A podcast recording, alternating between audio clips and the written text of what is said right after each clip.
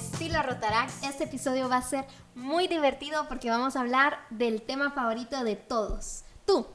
Así es, cómo conocer tu tipo de personalidad puede ayudarnos a ganar en nuestro club porque cuando comprendes quién eres, comprendes tus fortalezas, tus debilidades, por qué percibes el mundo de esa manera y por qué actúas como actúas, esto te va a ayudar a ganar en toda tu vida. Puedes ganar en tus relaciones, en tu trabajo, en tu club, eh, básicamente en todo. Hay muchas ventajas que salen cuando somos conscientes de nosotros mismos. Así que bienvenidos nuevamente al estilo Rotaract. Bienvenidos al podcast de la AIRCA, un podcast dedicado a crecer como rotaractianos en el que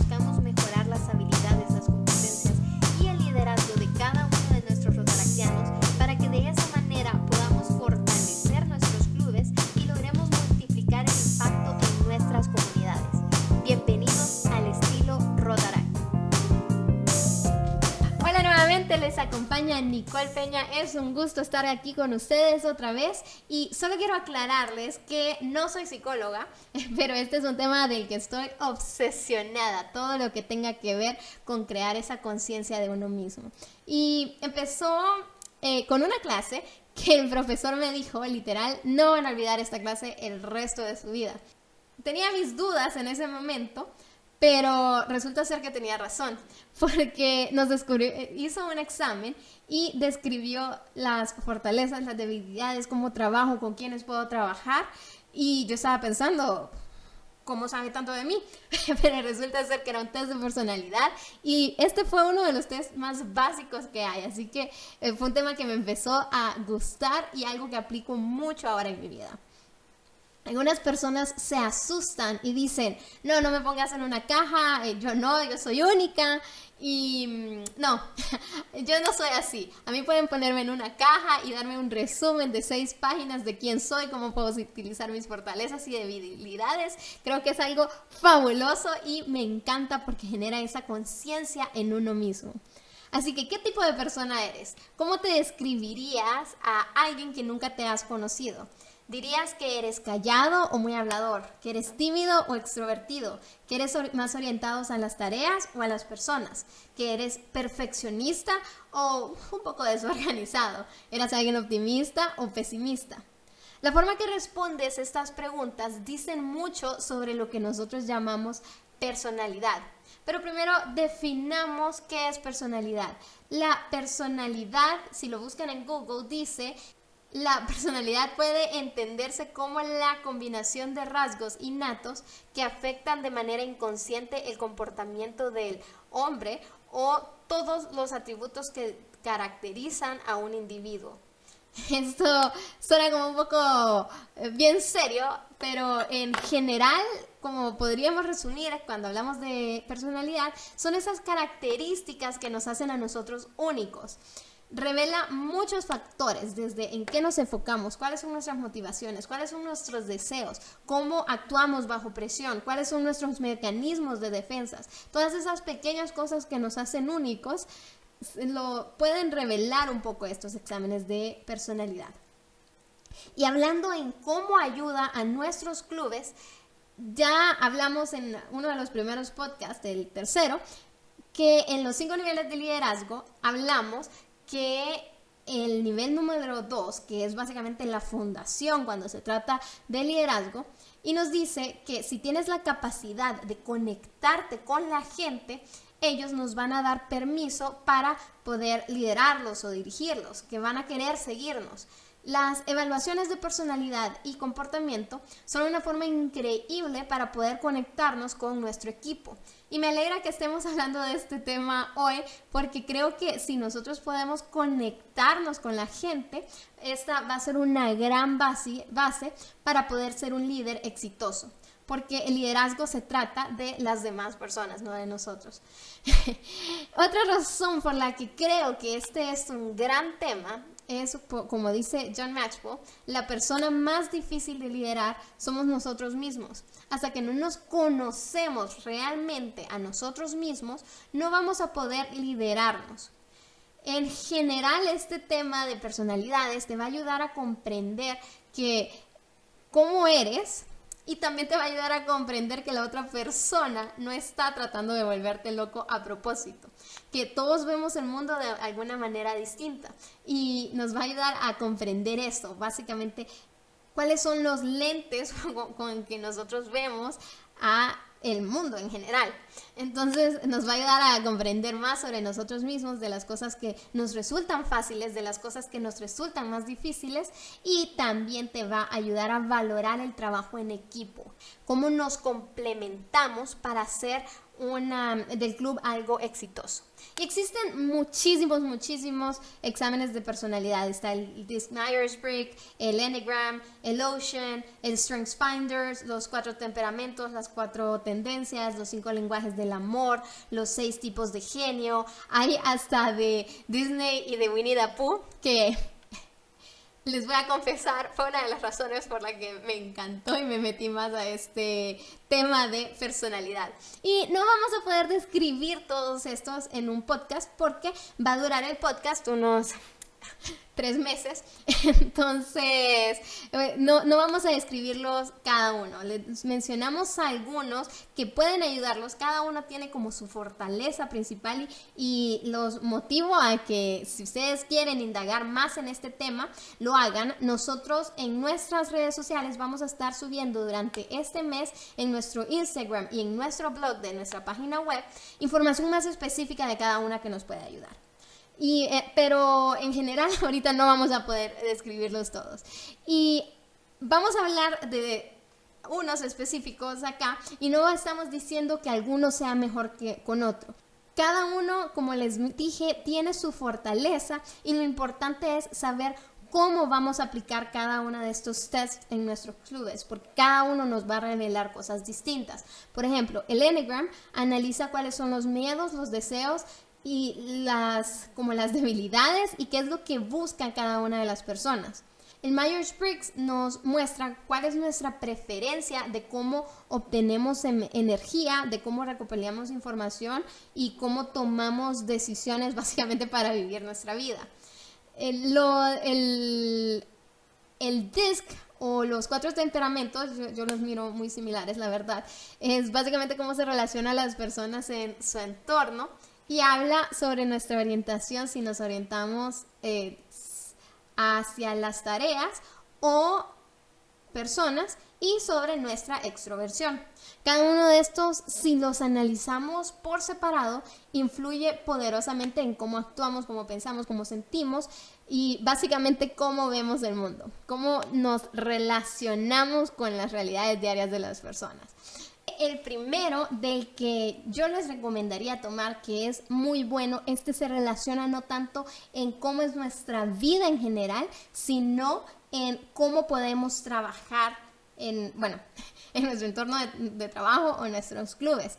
Es uno que es relativamente nuevo, se llama los seis tipos de genio. Este dice que todo el mundo tiene talentos y dones naturales cuando se trata de trabajar pero resulta que hay seis tipos diferentes de talentos que se requieren para cualquier grupo de personas que están intentando hacer algo. Dos de estos seis tipos de genios son, vienen naturales a cada uno de nosotros, lo que significa que somos buenos y nos dan alegría, nos gusta trabajar eso y nos trae energía. Estas dos áreas nosotros les llamamos el tipo de genio. Hay otros dos que son todo lo contrario no son ni naturales ni energizantes para cada uno de nosotros. Lo más probable es que no seamos particularmente buenos haciéndolos y que más bien lo contrario de llenarnos de energía, no, no, no, no queremos hacerlo. Y a esto se llaman las frustraciones laborales. Y hay dos que, de estos que están como intermedios. Lo podemos hacer, incluso podemos hacerlos bastante bien. Y, pero no necesariamente obtenemos una gran energía de, hacerlo. Y estas son simplemente áreas en que somos competentes, son los que están en medio. Así que, ¿cuáles son estos seis tipos de genio? El primero es el genio de la maravilla o de preguntarse. Esto es esas personas que simplemente están como cuestionando las cosas, por qué se hacen así Y esto nos ayuda a reflexionar un poquito más sobre la posibilidad de que haya como una mayor oportunidad o que haya mayor potencial en hacer algo. El segundo es el genio de la invención. Este es, son esas personas que simplemente tienen ese don natural de crear ideas, que uno les dice un problema y rápido vienen como, bueno, y si hacemos esto y si hacemos lo otro, y simplemente se le ocurren cosas originales o fuera de la caja. El tercero es el genio del discernimiento. Este es un don natural que tenemos como de intuición, de eh, evaluar las situaciones, las ideas y saber más o menos si algo funcionaría o no. El cuarto es el genio de la galvanización. Este es simplemente el don natural que tenemos de unir a las personas, de inspirarlos y organizarlos para que actúen. El quinto es el genio de la habilitación. Es este don natural que tenemos de brindar como estímulo y asistencia a las demás personas para poder hacer una idea o un proyecto, que estamos ayudando más a los demás. Y el último es el genio de la tenacidad. Este habla de ese don natural que tenemos de llevar a cabo los proyectos o las tareas hasta que se finalizan. Esas personas que simplemente son determinadas y van a terminar lo que hacen. Entonces, ¿cómo nos ayudan estos seis tipos de genio en nuestro club? Es importante saber, no hay uno que sea más importante que otro. Nuestro club debería de contar con personas de los seis tipos de genio, porque los primeros dos, que era el genio de la maravilla o de preguntarse, y el genio de la invención nos van a ayudar a tener esas ideas creativas en nuestros clubes para poder hacer cosas distintas y no simplemente estar repitiendo los mismos proyectos que después empiezan a perder como esa eficacia. Los siguientes dos ayudan mucho ya un poquito antes de implementarlo, cuando ya vimos esas ideas, y decimos como que entonces tenemos que ver qué se puede hacer. Las personas que tienen el genio de discernimiento son muy importantes acá porque son esas personas que simplemente son intuitivas y pueden decir como si esta idea puede funcionar o esta no, porque simplemente porque alguien esté cuestionando qué se hace o esté inventando y esté trayendo ideas novedosas, no significan que van a funcionar. Entonces el genio de discernimiento nos ayuda mucho en esta época, decir como eh, no, la situación no está así, la gente no quiere, eh, entonces ayuda a que seamos efectivos en lo que vamos a hacer. Igual el de la el de galvanización es importante en esta etapa porque tenemos que reunir a la gente de nuestro club, a nuestro distrito, para que quieran hacer esta tarea. Así que este, eh, estos dos son muy buenos como justo antes de implementarlo, de saber exactamente qué convendría y qué no para hacerlo. Y los últimos dos son muy buenos durante la ejecución. Alguien que pueda habilitar a los demás, que los ayude y que provoque a la gente a actuar. Es muy bueno y obviamente el de la tenacidad para que no todo se quede en ideas, sino que ejecutemos todo lo que hagamos. Así que estos se pueden evaluar en su club y ver como que cuáles son mis dos fortalezas más grandes, cuáles son las dos cosas que de verdad no me gustan y intentar en cada uno de los comités que tengamos o en los comités de proyectos, por ejemplo, tener a distintas personas. Alguien que no solamente tener gente que va a cuestionar y va a traer ideas, porque van a tener una lista de ideas que van a hacer y no lo van a poder terminar o alguien que sea muy tenaz pero que no tenga esa, esa, creatividad, entonces simplemente se van a desbalancear. Es de buscar ese equilibrio para que cada uno esté otorgando al club sus talentos y la, esas áreas que simplemente nos traen energía. Así que este es el primer test que les recomendamos, que es muy bueno para trabajar en equipo y conocernos. El segundo test que nosotros recomendamos es el de las cuatro tendencias. Este es un test que en vez de decirnos cómo somos y cómo actuamos, se enfoca más en el por qué actuamos y se enfoca en cómo respondemos nosotros a las expectativas que tenemos, ya sean internas o externas. ¿Por qué este lo considero tan importante? Porque cuando conocemos cuál es nuestra tendencia hacia el trabajo, de por qué estamos actuando, podemos comunicarnos muchísimo mejor y saber qué es lo que necesita cada socio de nuestro club para querer actuar. Hay cuatro tipos de estas tendencias. Y les voy a confesar, no me sé muy bien y no estoy tan segura de los nombres en español porque no los encontré, pero esta es como la, tradición, la traducción más cercana que encontré. La primera son los obligers o las personas complacientes. Estas personas responden muy bien a las expectativas externas, pero no responden tan bien las, a las expectativas internas. Por ejemplo, un socio que va a cumplir con las tareas que les asignamos pero si se le ocurre alguna idea y sobre todo en lo personal no, y no tiene esa presión externa, es muy poco probable que lo cumple. Pero si les estamos preguntando, sí sabemos que lo va a cumplir. Y esta es muy importante, en general siento yo que son las mejores personas del mundo y por suerte es el grupo más grande de todas las tendencias. Casi el 40% de personas caen en esta categoría. La otra categoría son los upholders o las personas comprometidas. Como les decía, no estoy tan segura de la traducción del nombre, pero estas son personas que responden muy bien a las expectativas externas y a las expectativas internas. Son personas que les gusta saber las reglas, que son muy responsables y que no les cuesta en sí ejecutar y cumplir.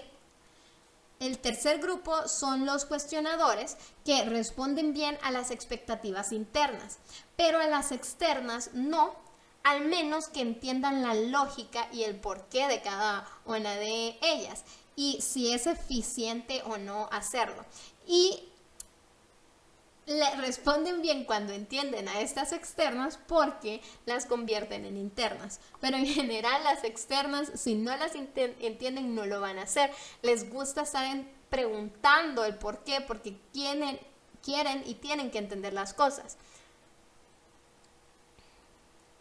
Por ejemplo, si nosotros les decimos que tienen que tener asistencia perfecta, y ellos no lo ven eficiente, no lo van a cumplir. O y si nos preguntan, bueno, ¿y por qué debería tenerlo? Y nosotros decimos, porque tenemos que enviar el reporte o algo así, no ven la lógica. En cambio, si les decimos, porque si asistís a todas las sesiones, esto hace que tengamos que evitar repetir los puntos y vamos a avanzar de una manera más rápida. Entonces ellos van a decir como, bueno, sí, tiene razón, o porque así, eh, ahí es cuando tu opinión más va a, va a importar en la toma de decisiones, por ejemplo. Entonces ahí sí ya la vuelven ellos interna y ya la cumplen pero solamente por un reporte, por ejemplo, no lo van a hacer. Y la cuarta es los rebeldes. Esta es la tendencia más complicada, digamos, que no responden bien a las expectativas internas ni a las externas. Son personas que son más creativas, pero quieren hacer lo que ellos quieren hacer y resisten sobre todo cuando alguien les dice qué es lo que tienen que hacer. Incluso se resisten si ellos saben que tienen que hacerlo. Genera ese sentimiento de rebeldía y, dicen como, bueno, vos no me mandás no son mi jefe. cuando actúan generalmente es porque ellos quieren hacerlo, no porque alguien les dijo que tenían que hacerlo. La ventaja de esta es que es la tendencia más pequeña de las cuatro. La más grande, como les dije, son los obligers o los complacientes, que es casi el 40%, seguida por los cuestionadores. También los comprometidos o los upholders, sí es la segunda más pequeña y la rebelde es la que menos personas hay. Pero ¿cómo nos ayuda esto? Como les dije, que nos ayuda en la comunicación que nosotros podemos aplicar en nuestro club. Lo que funciona en una tendencia no necesariamente va a ayudar a otro. Por ejemplo, si sabemos que a una persona le cuesta cumplir las metas personales que tienen, si no tienen eh, alguna presión externa, por mucho que el cuestionador le diga, pero mira, lo tenéis que hacer porque es importante por tal, tal, tal, tal, tal razón, les va, a les va a costar más. Entonces es importante conocer a cada una de ellas. Los upholders o los comprometidos puede ser la que sea menos complicada para tratar, ya que ellos suelen cumplir con lo que ellos están buscando hacer y con las expectativas del club. Con ellos es bueno que conozcan las reglas, el procedimiento, las fechas límites y que sepan exactamente qué es lo que tienen que hacer. Esta tendencia no es tan complicada de tratar con ellos. Los complacientes, como les decía, yo siento que son las personas que no merecemos en este, en este mundo, son personas que si uno les da responsabilidad de alguna forma, deberían de darle seguimiento también, que se sientan responsables de cumplir a, alguien más, porque si solamente los dejamos que ellos lo hagan cuando quieran, eh, les va a costar más. En cambio, si sabemos que cada semana les preguntamos eh, si ya cumplió, se van a sentir más comprometidos en hacer esa acción. Son socios que prefieren tener fechas límites también y que les estén preguntando constantemente por el estatus del proyecto. Yo sé que para otras tendencias puede sonar como que estamos micromanejando, pero a esas personas les ayuda en general que alguien esté mm, eh, pidiéndole esas cuentas porque los obliga a actuar. Para hacerles más fácil un poco entender a esta tendencia, son personas que, es, por ejemplo, un ejemplo personal, que si quieren leer más libros, simplemente poner un horario, no de eh, a qué horas van a leer en este año, no les va a servir tanto. Les serviría más unirse a un club de lectura porque así sí son responsables de que no, si tengo que me comprometí a este, este mm, club de lectura, entonces sí tengo que leer. Entonces esas son como las pequeñas estrategias que pueden estar aplicando. Que las metas personales quizás porque tienen ese sentido de apoyar más a los demás, primero se sacrifican a ellos mismos antes de sacrificar a las otras personas. Eh, y por eso es que es bueno darles ese seguimiento. También es muy importante porque si nosotros les pedimos que, que hagan algo, es bien probable que vayan a decir que sí, que vayan a aceptar y que quieran cooperar pero son las personas que suelen cargarse más en el club y nosotros tenemos que ser conscientes de eso para evitar que esas personas se carguen y se quemen y exploten y un día eh, renuncien. Hay un problema con esta tendencia también que se llama la rebeldía de el complaciente, que es que ya tuvo demasiado, se sacrificó tanto que explota y, simplemente ya no quiere hacer nada. Entonces tenemos que evitar eso nosotros, no sobrecargándolos y diciendo, si sabemos que esa es la tendencia, entonces tiene que ser equitativo el trabajo entre todos. Los cuestionadores son personas que pueden cumplir las expectativas internas, pero externas tienen que entender el por qué. Entonces a ellos es bueno que entendamos que cuando están preguntando y por qué se debería hacer esto, no lo tomemos personal. Son personas que generalmente hacen muchas preguntas antes de, de actuar y no es porque estén cuestionando digamos, entre comillas, la autoridad de las personas, sino que es ese interés genuino de comprender. Así que tenemos que ser pacientes con todas las preguntas que ellos hagan y también explicarles por qué es importante hacer cada una de ellos. Si ellos entienden eso y ven como válido por qué tienen que hacerlo, van a cumplir. Si no, pueda que no cumplan. Y a veces eh, pueda que no cumplan y no nos avisen que no van a cumplir. Entonces, es, bueno también darles un poquito y preguntarles un poco de ese seguimiento para que no llegue la fecha límite en la que tenían que cumplir y digan, no, no lo hice porque no me pareció algo que era algo válido. Y la última tendencia, que es la más distinta de las otras tres, es la de los rebeldes. Esta tendencia no les gusta cumplir las expectativas externas ni externas. Por eso debemos ser cuidadosos de cómo nos comunicamos con ellos. Esto no significa que las personas rebeldes simplemente no van a hacer nada. Los rebeldes pueden hacer todo lo que ellos quieran siempre y cuando ellos decidan que quieren hacerlo. Es más que todo algo de voluntad que de obligación, la razón por la que ellos actúan. Y la mejor forma de comunicarnos con ellos es apelar a su identidad. Una de las fuerzas más grandes que tiene el mundo es ser coherente con su identidad. Entonces, eh, la, la identidad en esta tendencia sobre todo es sumamente importante. No tenemos que decirles a ellos, eh, por ejemplo, eh, de parte del distrito, que tienen que enviar el reporte de sus actividades porque es su responsabilidad porque ahí el rebelde puede decirlo como, bueno, el SRR no me manda, entonces no, no tengo que hacerlo. Pero si nosotros les decimos como no, sí, tenés que enviarlos porque sabemos que vos sos una persona bastante responsable y este tipo de, de, reporte nos ayudaría mucho a saber cómo les podemos ayudar.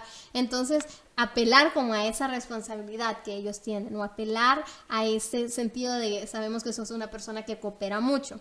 Por ejemplo, una, un, una, un ejemplo personal, que si hay alguien rebelde y le dicen como, bueno, tenés que practicar el piano, eh, van a decir, ve, no me montás, y no van a querer hacerlo. Pero si llega la madre y le dice como, ay, vieras que me está encantando cómo estás tocando el piano, me parece algo lindo que haces, si practicaras vas a poder ser aún mejor, eso puede motivarlos más porque les están dando la opción. Con estos rebeldes es importante no encender ese espíritu de rebeldía, sino que esas ganas de querer actuar. También son personas que reaccionan muy bien con los desafíos como si les decimos, este proyecto es muy difícil, no creo que puedas hacerlo sola. Entonces dice como, hmm, ¿quieres ver que sí? Estamos utilizando esa rebeldía a nuestro favor. Y eh, eh, esto básicamente activa ese espíritu de resistencia, pero para el bien. Y puede sonar que las técnicas, sobre todo con esto de rebelde, son un poco más manipuladoras o inmaduras, pero conocer las tendencias nos ayuda mucho de forma en que ellos de verdad nos escuchen. Y en personal se los digo, yo soy una rebelde y conocer esto me ha ayudado a decir como, ok, ¿y por qué me estoy resistiendo? ¿Solo porque me estoy resistiendo? O, o no, y un ejemplo que les puedo utilizar una vez en mi casa, íbamos a salir en el carro, no cabíamos, teníamos que irnos ya, entonces yo fui a sacar el mío y me iba a correr, estaba a punto de correr y me grita mi hermana, Nicole, corre. Literal paré y caminé y después dije, es cierto, Nicole, no es momento de ser rebelde y corrí. entonces, son cosas tontas que aunque yo lo iba a hacer, me detuve porque alguien más lo dijo. Y por eso es importante conocer las, las tendencias de cada uno, porque si, si nosotros estamos activando, sobre todo en la rebelde, que es la más distinta de las tres, ese sentido de resistencia va a ser más difícil en el club.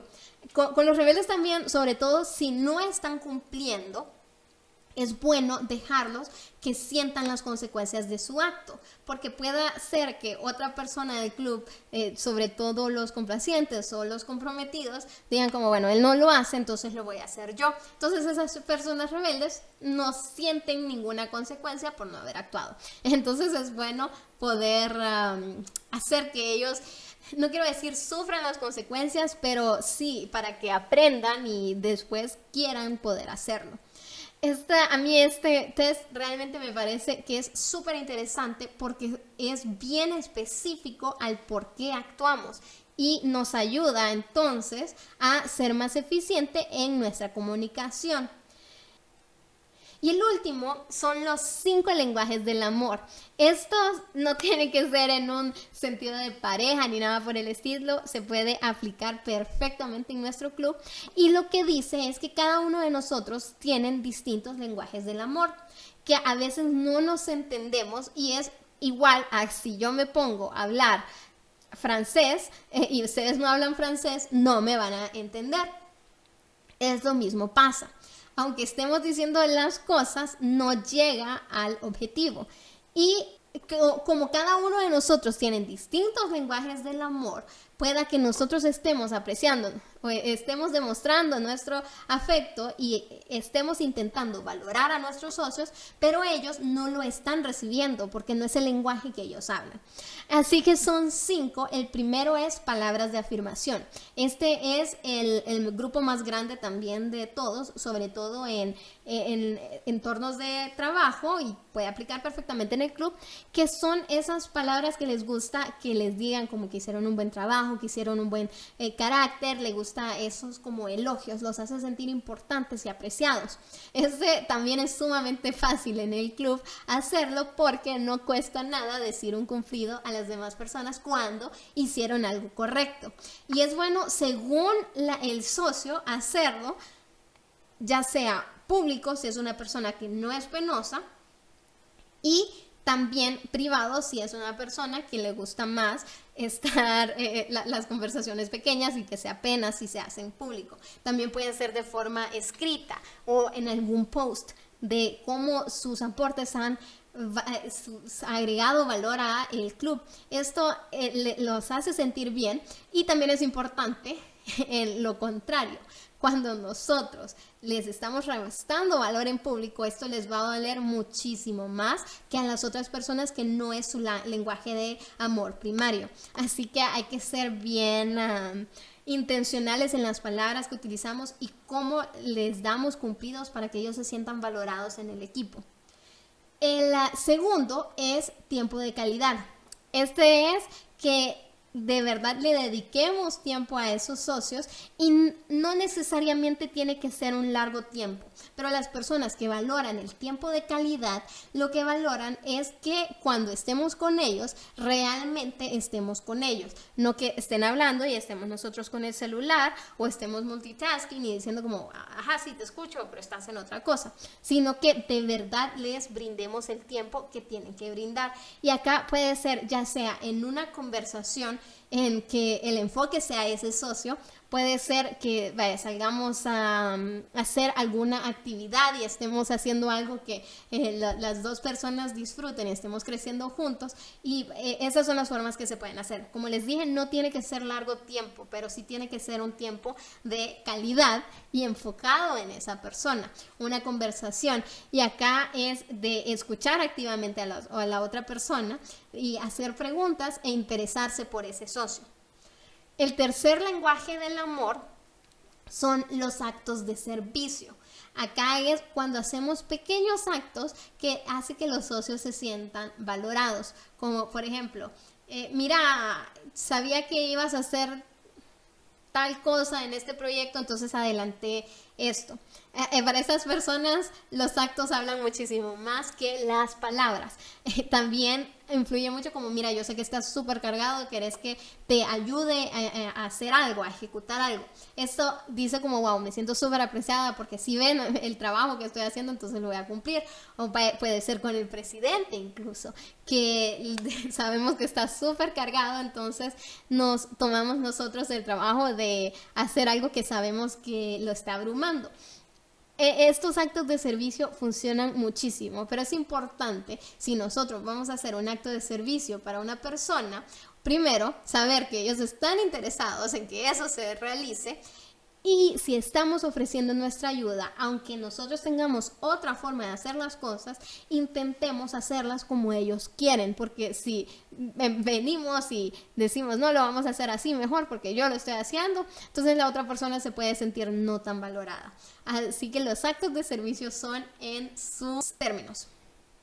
Otro es regalos que esto no necesariamente tienen que ser regalos caros. El, este lenguaje del amor, más que decir que me importa lo material, quiere decir que me gusta recibir cosas porque cuando lo compraron estaban pensando en mí, fueron un pequeño detalle. Y pueden ser cosas, obviamente, grandes, quien no le gusta recibir un buen regalo, pero estas personas también valoran detalles pequeños, como recibir si tienen pareja, una flor, no es tanto que la flor valga tanto, sino que el detalle, la intención y el hecho que estaban pensando en mí para recibir esa flor. También pueden ser cuando, pequeños chocolates porque hicieron una buena acción, darle ese pequeño regalo. Y con estas personas también es muy importante no dar cosas genéricas, como bueno, a todos les estamos dando chocolate, entonces sí lo, sí le van a valorar porque a quien no le gusta el chocolate, pero no se van a sentir valorados en sí porque es algo que compramos al montón y le damos a todos. A estas personas principalmente es de darle cosas personalizadas, cosas que digan, si te conozco y si me tomé el tiempo en hacer algo por vos, en buscar un regalo para vos. Y el último es el de contacto físico. Este ahorita en la virtualidad es muchísimo más difícil, son las personas que probablemente más están sufriendo y yo sé que suena un poco feo el nombre o un poco controversial el nombre, pero puede significar muchísimas cosas. Eh, el hecho de pasar y darle unas palmaditas en la espalda o darle un abrazo de esos fuertes y cuando estén abrazando a esas personas que lo valoren, a un pequeño tip, nunca sean la primera persona en soltar. Eh, y, y, abracen de corazón o simplemente cuando estén celebrando que se den high fives. Bueno, eso ayuda muchísimo a esas personas porque se hace sentir eh, querido, es la forma que ellos reciben el amor. Yo sé que en el club este puede ser el más complicado y ah, tenemos que conocer a los socios para saber a quienes les gusta y quienes sí se sienten más incómodos, pero cuando conocemos estos cinco lenguajes del amor, les afirmamos a ellos y les eh, demostramos cómo los valoramos, cómo ellos quieren ser valorados. Así que son tres test que pueden aplicar perfectamente, fácilmente y van a servir cada uno en, mejorar el trabajo en equipo, en comunicarse y cuando hacen cosas bien, que el socio y en general que el socio se sienta valorado porque el socio es muy importante. Entonces, ¿cómo podemos utilizar esto para trabajar en general en equipo? Ah, eh, los tres que describí eran más que todo sobre cómo comunicarnos y sobre cómo enseñar afecto y apreciar a los socios del club. Quizás el primero sí habla un poco de las fortalezas y debilidades, pero todos los demás sí tienen eso de que dicen más específicas cuáles son las fortalezas y cuáles son debilidades de cada uno de nosotros. Esto es muy bueno porque nos ayuda a complementarnos. Personalmente, yo no sé si es correcto lo que hago, pero a veces cuando tomo un test, miro cuál es, obviamente, mi personalidad y a veces lo vuelvo a tomar contestando lo contrario de lo que soy para ver cuál es ese otro tipo de personalidad que me ayudaría a reforzar todo lo que estoy haciendo porque sus debilidades son mis fortalezas y sus fortalezas son mis debilidades. Así que es muy bueno. Y también nos ayuda a ser un poquito más conscientes sobre todo cuando estamos trabajando con personas de energía opuesta a lo nuestro. Es bueno saber que todo lo que nos irrita de las otras personas nos ayuda a entendernos más profundamente a nosotros mismos. Es de preguntar, ay, ¿por qué me está irritando trabajar con esa persona? Y decir como, bueno, es cierto, tenemos distinta personalidad, pero eso nos va a llevar a ser a, a, valorar y ver otras cosas que no estoy viendo yo. El único problema que veo yo con esos tipos de, de test de personalidades es que nos pueden llevar a meter en una caja a las personas y a los estereotipos. Decir, bueno, sí, una persona rebelde nunca va a poder hacer nada. ¿Cómo podemos protegernos a nosotros mismos contra esta generalización? De evitar poner etiquetas en cada uno de estos tipos de personalidades. Pues antes de hacer cualquier suposición, que absolutamente todos nosotros hacemos, debemos tomarnos el tiempo de conocer más a fondo a nuestros socios, no simplemente encerrarlos en una caja que este, él va a ser así, va a actuar así siempre porque ese es su tipo de personalidad, sino que pensar más allá de eso. Recuerda que eres similar a otras personas, pero también eres como ninguna otra persona. que puedes compartir algunos rasgos, pero tu historia, tus valores fundamentales, lo que nos hace únicos a cada uno de nosotros, siempre va a ser distinto. Es bueno conocer cuál es la visión, cuál, qué es lo que los inspira a estar en el club y más importante, conocer los valores sobre cada uno de nosotros, esa identidad que les había dicho. La personalidad nos ayuda a determinar cómo nos presentamos a nosotros mismos en, distintas situaciones, pero la identidad es cómo nos vemos a nosotros mismos y cómo nos definimos. Nuestra identidad es lo que causa en general nuestro comportamiento. Y nuestro comportamiento causa nuestras acciones que es lo que refleja nuestra personalidad. Así que es importante que aunque estos exámenes nos ayuden a ver el comportamiento de que tienen las personas, no pensemos que conocemos cada cosa de ellos simplemente porque hicimos un examen. Y a mí me encanta complementar los exámenes para tener como un dibujo más extenso de cada una de las personas y personalmente de mí.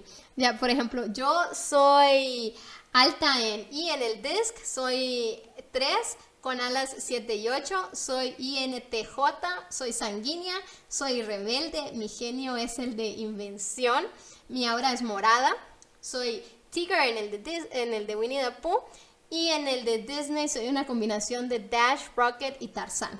Entonces ahí ya saben todo lo que tienen que saber de mí, o por lo menos algo bien extenso, porque siento que cada uno de estos exámenes de personalidad se complementan los unos con, los otros. Entonces, a mí personalmente sí me gusta tener como ese dibujo más extenso.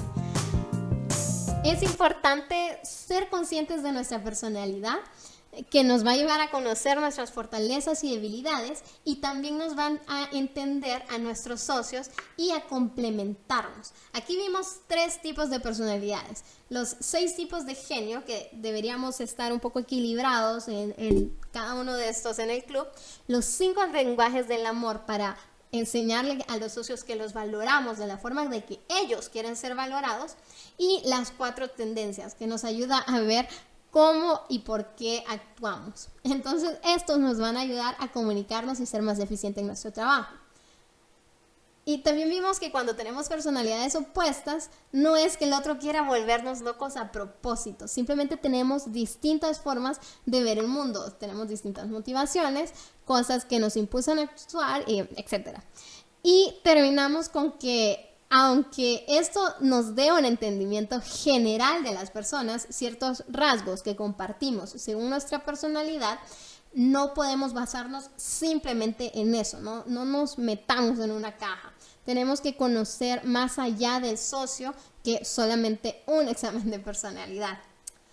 Así que este fue nuestro episodio de personalidades. En general nos interesó mucho este tema porque el trabajo en equipo exitoso no ocurre por casualidad. Tenemos que entendernos y para entendernos tenemos que ser intencionales y dedicar tiempo para hacerlo.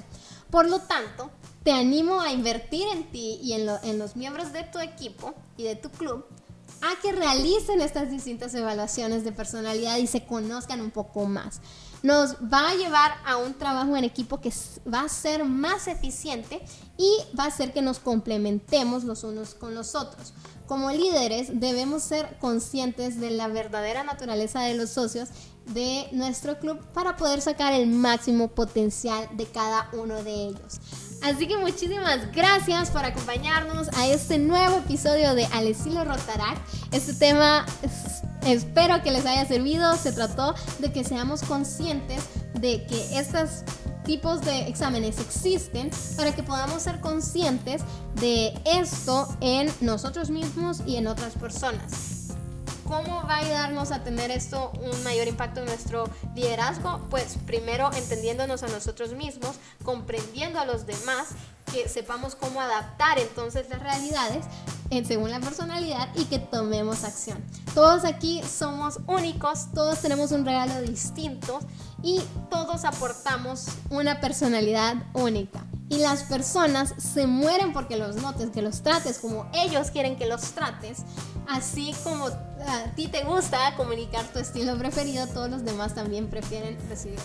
Así que dales ese regalo y actúa para poder marcar esa diferencia. Nos vemos en el siguiente episodio de Al estilo Rotaract. Y recuerda, si estos episodios te han brindado valor de alguna forma, hazlo y escúchalo con tu club y aplica lo que les, les decimos para que puedan trabajar mejor en equipo y saquen todo el potencial. Muchísimas gracias, hasta la próxima edición de Al estilo Rotaract.